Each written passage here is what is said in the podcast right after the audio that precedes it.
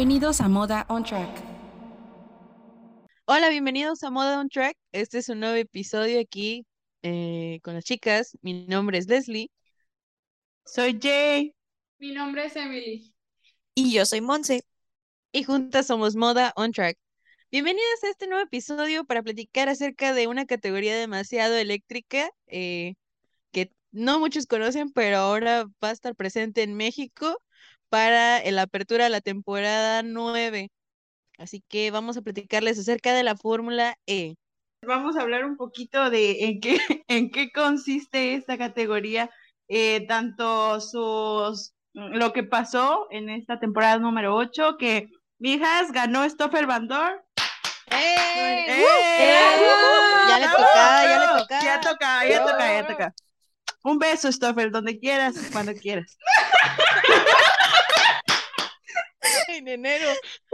En enero. Ahí nos vemos. Ahí nos Si, vemos. si soy, Ahí nos si vemos. soy honesta, si soy honesta, no es el, no es el SV5 que quería que ganara, pero pues estuvo Pero bien. pues ganó, ganó. Pero ganó. Lo manifestaste y ganó. Sí, Eso. claro. World Eh. Champion, baby, World Champion.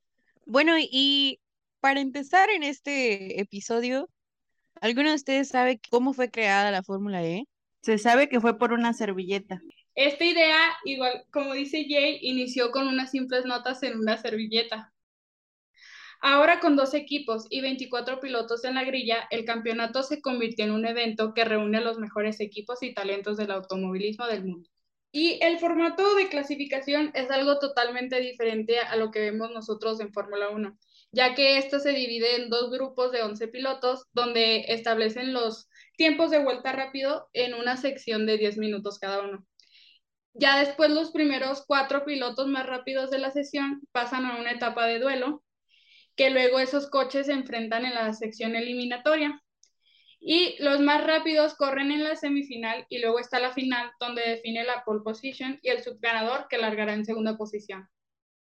Y, y es que está muy interesante, o sea, el- a diferencia de Fórmula 1, que lo vemos por Q1, Q2, Q3, o sea, está los duelos interesantes eh, cuando los vemos en la tele o a los que hemos ido a los Grand Prix. Em, y es que antes de la clasificación viene la práctica, o sea, esa sí es como la de Fórmula 1, pero e- es la práctica de 30 minutos cada sección, o sea, estas son dos secciones. En total sería una, pero dividida en 30 minutos. Y ahora sí llega el día de la carrera, que es el EPRIX. El EPRIX tiene una duración de 45 minutos. Cuando ya haya pasado el dicho tiempo y el líder cruzó la línea de llegada, los pilotos corren una vuelta más para dar terminada con la carrera. O sea, no es igual que como en Fórmula 1 que llevamos un récord o el, la contabilización de las vueltas. Aquí va por tiempos, entonces sí es algo complicado porque de repente ves como cinco vueltas y de repente ves el tiempo y se te va la onda, ya no sabes ni cuántas vueltas lleva, pero pues va en base a todo ese tiempo. O sea, prácticamente eh, es algo muy rápido. Entonces prácticamente ahí vemos a todos los pilotos casi casi pegarse o colisionarse durante la carrera porque pues eh, van con todo y a como pueden llegar y a llegar a su meta y a tratar de llegar al primer lugar. Otra cosa chistosa es que antes, como no tenían el mismo rendimiento, de hecho se usaban dos monoplazas y tenían que cambiarse porque la batería, al ser eléctrica, no rendía lo suficiente para durar todo el tiempo en carrera. Entonces, pues hagan de cuenta que es un pit stop, pero donde te tienes que bajar del monoplaza y subirte al otro y pues correr. Cabe recalcar que esta temporada ya no es así. Esta temporada nada más usan eh, un monoplaza en toda la carrera. Y pues conforme con todas las mejoras que van haciendo los autos, pues como mencionaban, ya la siguiente temporada veremos la generación 3 de los autos. La última carrera que vimos esta temporada 8 fue la carrera número 100, entonces prácticamente la carrera 101. Vamos a ver la generación 3. Esperemos que nos traiga varias sorpresas, mejores duelos que vimos en la temporada 8. Ya vimos un campeón nuevo, ya vimos una escudería tomar un segundo título consecutivo, sí, Mercedes EQ lo logró, se lo llevó. Entonces, prácticamente vimos al, al piloto belga Stoffel Van Dorn llevarse el campeonato de pilotos de Fórmula E este año. claro, esperábamos que también ganara Mitch Evans. Nos dolió en el corazón, lo esperábamos, pero pues espero y la siguiente temporada le vaya igual o un poquito mejor que esta. La- eh, yo sí lloré, la verdad lloré porque dije, wow, o sea, ver a Stoffel ganar, gritar emocionado con su letrerito de World Champion. Mi vida, mi hijo, te lo merecías. Esta carrera estuvo cardíaca viendo a los tres pilotos, Mitch Evans, Van Dor y Mortara, pelear contra el título para el campeonato. Estuvo increíble. Estuvo reñido porque, o sea, veíamos, ¿no? O sea, Mitch decíamos, ok, tiene oportunidad en la última carrera, pero como le fue la clasificación, se nos fueron los ánimos y todo, porque antes, ante todo esto, Mitch había ganado la primera carrera de, de dos que había en Seúl, entonces tenía todavía oportunidad. Eh, Mortara, pues hizo lo contrario, ganó la segunda carrera y eso lo tenía que haber hecho la primera para poder estar pelear en, eh, peleando enfrente con, con Bandor, pero bueno, este, saludos Mortara. Nos vemos en enero. Algo que también es muy curioso es que esos duelos que tienen entre pilotos son como, son mucho más cardíacos porque no saben Agresivos. va a pasar. Eh, Van Dorn no ganó tantas veces, fue un tema de, fue un tema de consistencia. De hecho, solo ganó una vez, ¿no? O sea, solo, Sí, solo tuvo, solo tuvo Sí, pole position vez. una vez, pero los puntos que tenía le alcanzaron para, para llegar a ser campeón. Entonces, pues siempre, eso es lo que me gusta, ¿no? Que hay como una variedad, que siempre ves a diferentes pilotos y pues se disfruta más. Y fíjense que yo esperaba que Evans ganara porque no me pueden mentir las chicas que esta temporada Evans tuvo un alto rendimiento y lo hizo increíble. Y lo vimos en Roma, que ya se le quedó el apodo del emperador de Roma. cuatro victorias en toda la temporada, ¿eh? Cuatro victorias se llevó Mitch Evans en toda la temporada, pero Van Dorn con su consistencia durante todas las qualis y las carreras, todos los e-prix, fue lo que lo llevó a ganar este campeonato. Así que nos vemos el siguiente, la siguiente temporada para ver qué otro campeón se coronará.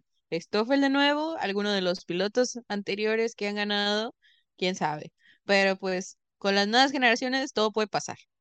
Creo que debemos de hablar un poco más, pero ahora en, en Gio, Giovinazzi. ¿Cómo le fue en esta temporada? ¿Cómo lo vieron? Gio, Gio, no, Ay, no, no. Gio. Para empezar, no, a ver, para empezar, yo creo que todos estuvimos contentos porque dijimos, bueno, pues lo vamos a poder seguir viendo, porque a pesar de que, de que no llegaba a los puntos en, en la temporada pasada de Fórmula 1, pues sí tenía sus fans, ¿no? O sea, ya sea por, por su parecido con Jesús o por lo que ustedes quieran, eh, pues sus fans tenía. El problema es que, pues también cuando firmó aquí en Fórmula E, no estaba en, en el mejor equipo. O sea, hagan de cuenta que estaba como, En el Haas. como en el. Haas. Haas. O en el Pues Williams, no, déjenme decirles que Haas ya está bien. Digan, Sí, pero bueno. Bueno, Bueno, eh, los Haas de las estamos otras no estamos hablando, no estamos hablando de estos nuevos, de estos nuevos monoplazas de Fórmula 1, sino de los anteriores. Era un equipo que, pues a duras penas, ¿no? Llegaba. Y pues muchas veces, eso es lo que pasó con Gio, muchas veces ni siquiera llegó, no pudo terminar, no pudo terminar la carrera. Como le pasó a Siete Cámara, que casi quedaba en puntos, sus primeros puntos en, ¿qué fue? En New York, y se le acabó la batería de su, de su monoplaza. Pero bueno, estamos muy emocionadas porque ya tenemos nuestros boletos. Por favor, ¡Uh! aplausos. ¡Bravo! ¡Eh! Bravo. ¡Eh! Ahí nos veremos en, en enero. Pero antes queremos platicarles un poquito de nuestra experiencia en Fórmula E. Porque sí, señores, por Fórmula E salió este podcast que están escuchando. Ah, bueno, y vamos a platicar acerca de nuestra experiencia porque, como comentábamos hace un momento, nuestro proyecto inició gracias a la Fórmula E. Prácticamente éramos pocas conocedoras de la Fórmula E, pero fue esa, ese hilo que unió a Modo on Track.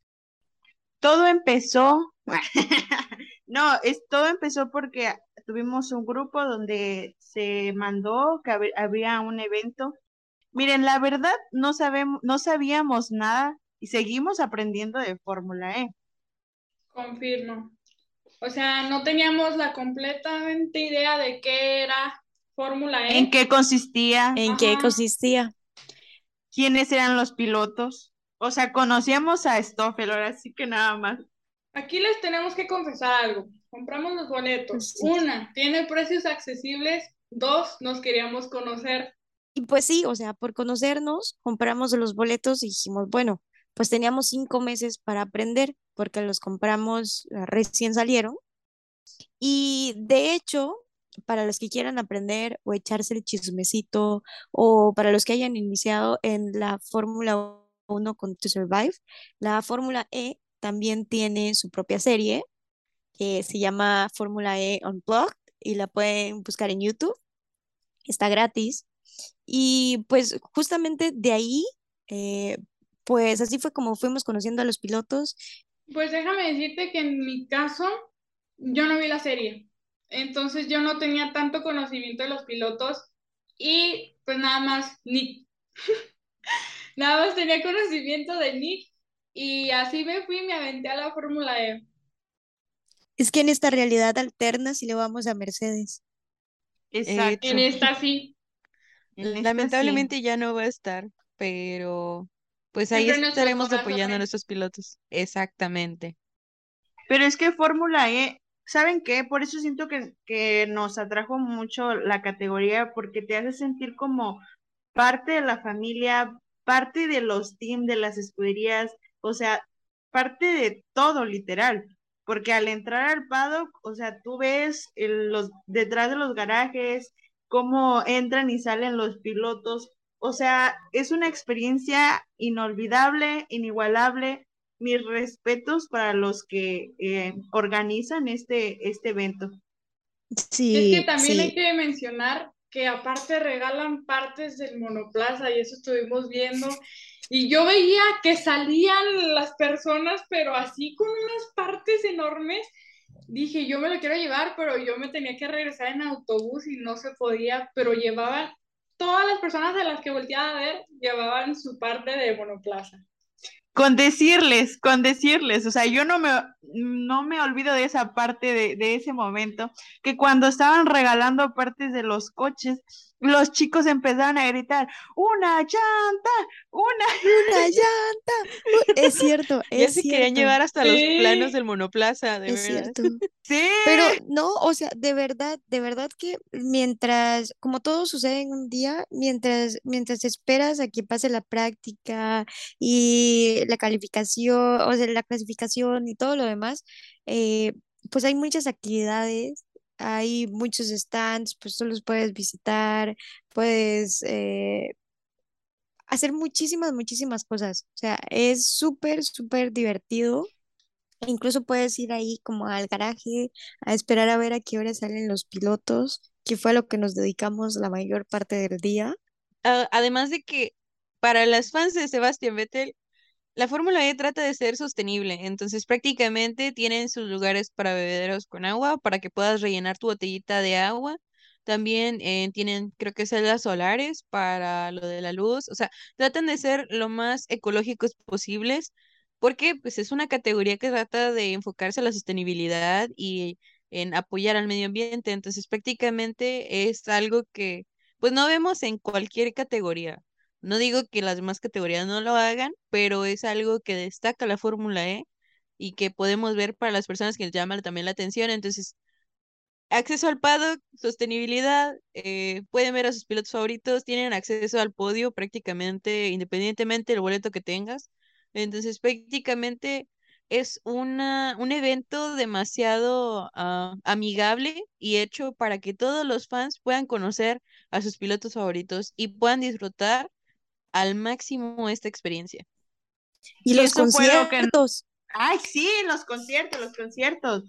Es cierto. Yo sigo un poco triste de que no alcanzamos a ver a Matiz, porque yo me quería quedar a ver a Matiz. Pero bueno, nomás los vimos haciendo playback, ¿verdad? Pero. Y déjenme decirles que quedé muy sorprendida con Fórmula E y me fui súper contenta porque yo no esperaba llevarme tantas cosas a mi casa. Regalaron gorras para servirte agua, cubrebocas, cascos. Bueno, el casco lamentablemente los tenían aplastadas allí y a mí. Y Falleció el casco. cascos ya no existen. Pero y hasta estaban regalando plantitas, o sea, regalaron muchísimas cosas. Yo llegué aquí a Durango con un chorro de cosas, un chorro de gorras para aquí, para todos los de mi casa. Que por cierto conseguimos firmas de, de los pilotos, ¿eh? Sí, también De- tenemos las gorras llenas de firmas. Y hasta de sus TikTokers. TikTokers favoritos. Ey, exacto. Saludos, escaleras. Saludos, Saludos, Patrick. Patrick. Saludos. Saludos. No, o sea, de verdad, los pilotos también súper sorprendidos porque ellos decían que los demás Prix que habi- em, habían habido aquí en México, o sea, estaban súper vacíos, pero este que estuvo en el Autódromo Hermanos Rodríguez, o sea, llenísimo, había gente parada, gente que ya estaba esperando antes de la carrera el podio, o sea, literal estuvo muy, muy bueno y no quiero saber, o sea, no me imagino lo que nos espera para, para enero. O sea, si este año estuvo bueno, el otro año mejor. Y luego, como dices, o sea, estaba llenísimo de gente. Aparte, había personas que no sabían nada de Fórmula E, así como nosotras, pero se dieron la oportunidad de conocer otra categoría, de ir a ver cómo está su funcionamiento, cómo son los pilotos, las escuderías, entre otras cosas. Como tu papá, Emi, como tu Ah, papá. como mi papá Saludos. al papá- papá de Emi. desapareció ahí, cada quien se fue a su asunto, yo no sé dónde estaba mi papá y nos encontrábamos en ciertos puntos y desaparecíamos otra vez. Es que literal, o sea, tú entras al paddock y sabes que te vas a encontrar con tus amigos que vayas a, o que fuiste, o que no sé, pero sabes que te los vas a encontrar porque literal todos estamos cazando a los pilotos en sus garajes y todo. Aparte hay muchas actividades que puedes hacer de todas las marcas que tienen convenio con la Fórmula E. También tuvimos la oportunidad de conocer a una de las embajadoras de Fórmula E, a Deli, que es una chica que presenta Fórmula E en, en las redes sociales. Y pues también conocimos a varios pilotos, tuvimos la oportunidad de platicar con Mitch Evans en su momento, a los demás pilotos también, nos firmaron muchas cosas, entonces prácticamente puedes conocer a muchas personas. De hecho, ahí mismo vimos a gente que conocíamos de los grupos de WhatsApp de amantes de Fórmula 1, ahí, o sea, que en el caso de nosotras, pues ahí nos conocimos, entonces es un evento demasiado motivador y emocionante eléctricamente para nosotros, entonces espero con ansias ya que llegue enero para ir al de la siguiente temporada, la verdad. No sé qué opinan. Y la verdad es que si no lo logramos convencer con este episodio, pues yo ya, ya no sé qué hacer. Nadie te va a decir nada si no entiendes, si no has visto nada y quieres que esta sea tu primera, o sea, tu primera carrera, pues también está bien. El ambiente es increíble y te la vas a pasar muy bien. Acabamos de subir un video por si quieren ir a verlo. Entonces, eh, un poco de lo que vivieron las co-hosts con las experiencias con los pilotos. Ahí pueden ir a checarlo. Estamos como arroba moda on track guion bajo. Así que síganos en nuestras redes sociales y estaremos subiendo más contenido de aquí a enero de muchas otras categorías aparte de Fórmula 1 y Fórmula E. Y esperamos que se animen y vayan a conocer esta, esta categoría y se adentren más a este mundo eléctrico y nos vemos en enero. Bueno, y esto fue Moda on Track. Adiós, niños. Nos vemos. Adiós. Adiós. Adiós.